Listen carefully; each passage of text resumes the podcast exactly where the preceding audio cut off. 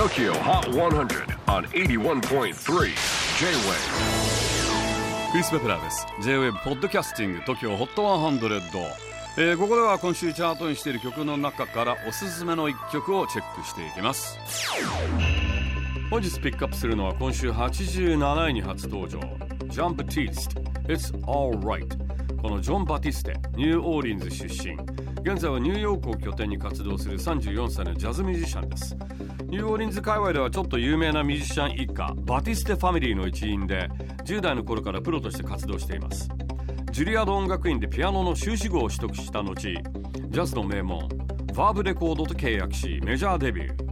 グラミー賞のノミネート歴があったりアメリカの人気トーク番組「ザ・レイト・ショー・ウィズ・スティーブン・コルベア」のバンドリーダーとしてレギュラー出演していることでも知られています。そんなジョン・バティステが歌う「It's Alright」ディズニープラスで配信中のディズニーピクサー最新作「ソウルフル・ワールド」のエンディング曲です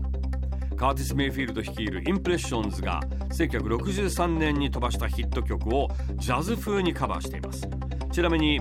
映画の主人公はプロのジャズミュージシャンを夢見る音楽教師のジョー憧れのジャズクラブで演奏するチャンスをつかんだ直後に運悪くマンホールに落下ソウル魂の世界に迷い込んでしまうという物語声は俳優のジェイミー・フォックスが演じていますがピアノを弾く手の動きはジョン・バティステ本人のプレーをもとにアニメーション化されています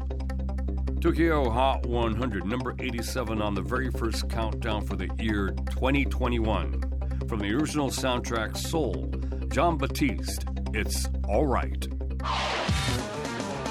J-Wave Podcasting, Tokyo Hot 100.